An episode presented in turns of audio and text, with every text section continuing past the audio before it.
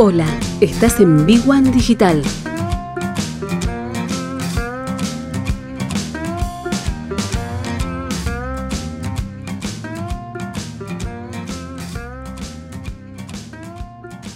horas 21 minutos, frío en la ciudad de Buenos Aires, pero la información está y está disponible siempre a la vista de todos. Lo hemos charlado muchas veces con, los chicos de, de B1 Digital. Lo vamos a charlar con, Luis Barrera, nuestro mentor, dentro de unos minutos. Pero la información está. ¿Y de qué hablamos cuando hablamos de información?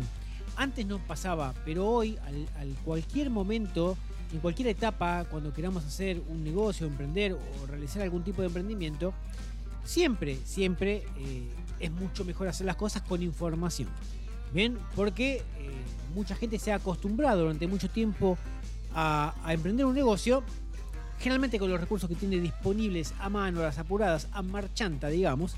Eh, algunos con mayores eh, posibilidades de éxito, otros con menores posibilidades. Pero si tenemos información, mucho mejor. Y la ciudad de Buenos Aires tiene algunas herramientas digitales que, más allá de la desactualización por, por lo que pasó con el coronavirus, que durante un año y medio o casi dos desde marzo año pasado hasta este año, año y medio, complicó todo el escenario, tiene herramientas para tomar decisiones. Después hay muchas más. Pero hay una que tiene la ciudad de Buenos Aires que se llama el MOC, el Mapa de Oportunidades Comerciales, ¿eh? que lo pueden encontrar en, en moc.buenosaires.gov.ar, como si fuera moco, pero sin la O al final, ¿eh? moc.buenosaires.gov.ar. Uno entra al mapa de oportunidades comerciales y se encuentra con lo que es una radiografía de todo el territorio porteño, dividido por comunas, y uno puede poner la palabra clave dentro de ese mapa, por ejemplo, restaurante, y te sale la dirección, vos pones restaurante y la dirección, una calle, una altura determinada o aproximada, donde uno quisiera radicar ese futuro negocio, ese emprendimiento, supongamos un, restaurante que queremos abrir en el barrio de Caballito o en Floresta Rivadavia al 5500, al 6000, uno pone esa palabra, pone la, ubicación y te sale una serie de indicadores de esa zona de influencia. Que realmente eh, está muy bien determinado, solo que está claro, por el tiempo que pasó desde que se abrió esta herramienta hasta el día de hoy, hay un año y medio de, de desinformación porque no hay datos por el tema de la pandemia. Pero uno ingresa la palabra clave restaurantes, pone una dirección y te sale información como por ejemplo el nivel de riesgo. Según los cierres del último año y la supervivencia, te pone el nivel de riesgo de poner un local en esa zona donde querés estar. Te habla de las aperturas, el porcentaje de nuevos locales en relación al total. Por ejemplo, vos pones un restaurante en Caballito y te dice que en el último tiempo se registraron 7 aperturas de restaurantes. Entonces vos decís, bueno, yo quiero estar solo o medianamente en una zona de cuatro cuadras en restaurante alrededor y este mapa ya te dice que hay nueve aperturas en los últimos este, cuatro meses. Dato clave. Te habla de los cierres, el porcentaje de locales cerrados en relación al total. También, así como hay aperturas, te habla de los cierres de restaurante. Siempre hablando del ejemplo, en este caso, gastronómico con un restaurante. Y te tira el dato de la supervivencia, que son los locales abiertos desde hace dos, tres o cuatro años. Y esto es un dato importantísimo, porque uno puede descubrir que la tasa de supervivencia en el barrio donde uno va a poner un restaurante es del 66%. Es decir, hay una alta chance de que que ponga un comercio, siempre hablamos según el rubro y demás, este, tenga una sobrevida bastante importante. Es decir, bueno, los que están alrededor, lo pusieron un negocio, duraron X tiempo, yo tengo dentro un margen muy amplio de posibilidades de que pueda ocurrir lo mismo. Y después te tira otro tipo de información el promedio de ventas. Según los datos de facturación en relación a todos los locales, te habla un promedio de ventas en ese rubro, en esa localización.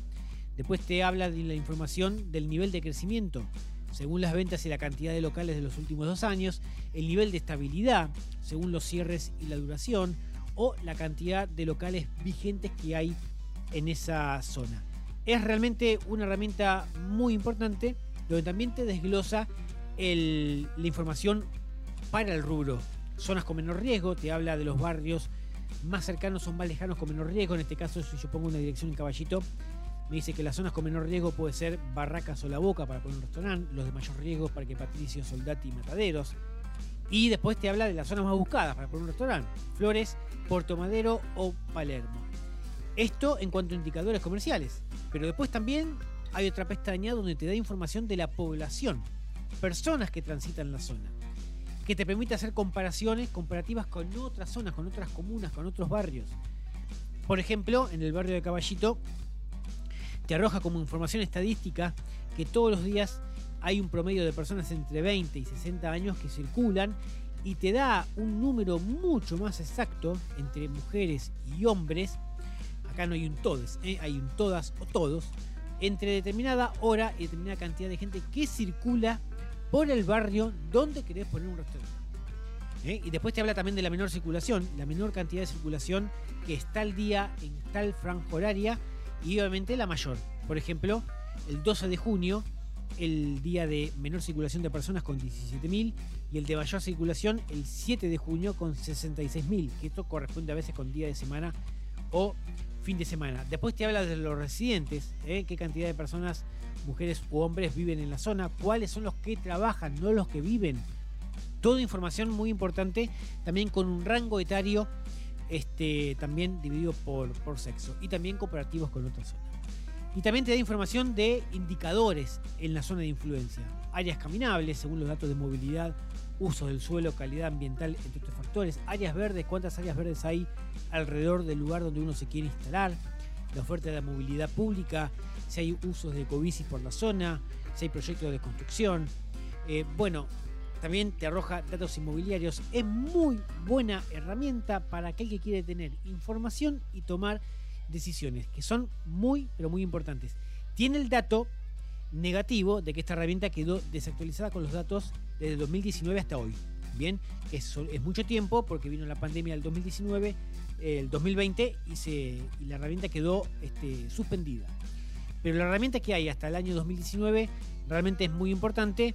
No deja de ser información desactualizada, pero al menos te tira datos para tener en cuenta que son muy importantes. Después uno puede ampliar eh, la información donde, por ejemplo, irse a, Buenos Aires Data o las estadísticas que emplea la, Ciudad de Buenos Aires en su página, que son totalmente públicas, y después claramente el INDEC para información más precisa. Después hay otra etapa más, que uno puede escalar e ir a la CAME, la actividad de mercantil de la Ciudad de Buenos Aires y de la Argentina, para tener más información. Pero el mapa de oportunidades comerciales que tiene la Ciudad de Buenos Aires es una muy buena herramienta que muchos en territorio porteño no tienen idea que existe y a veces cuando están buscando un local lo buscan a la antigua usanza. ¿eh? Caminan por la calle, eligen un barrio por comodidad o por, por determinados factores, pero esta herramienta te permite tener un control de la información mucho más importante. Recuerden que el momento de emprender un negocio, en el marketing digital, todo son métricas y estadísticas, todo es análisis de datos. Este factor es fundamental. Pero fuera del marketing digital o dentro del marketing tradicional o dentro de la toma de decisiones, cuanto más información tenemos en la mano, mejor decisiones podemos tomar a futuro y eso implica que más adelante podemos evitar errores que se solucionan con data en el momento. 21 horas, casi 30 minutos. Hacemos tanta, no se vayan. Cuando volvemos, Luis Barrera y hablamos de cómo planificar un semestre en la República.